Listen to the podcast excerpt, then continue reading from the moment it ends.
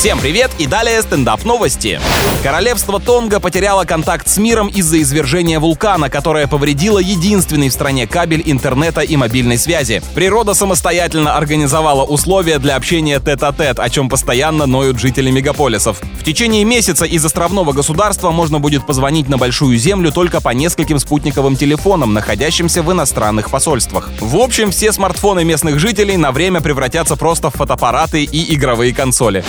Датский музей современного искусства подал в суд на художника, который продал им две картины за 80 тысяч долларов, но оказалось, что это пустые холсты, на которых нет ни капли краски. Так вот, в чем истинное мастерство изобразительного искусства, когда можешь изобразить проделанную работу.